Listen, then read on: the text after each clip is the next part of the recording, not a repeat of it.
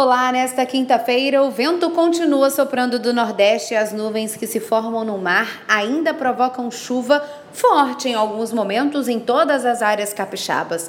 O sol deve aparecer apenas nos períodos em que não chove, mas sempre entre nuvens, ou seja, a quinta-feira será de tempo muito instável. Apesar da chuva, o ar ainda fica abafado, por isso a temperatura não cai.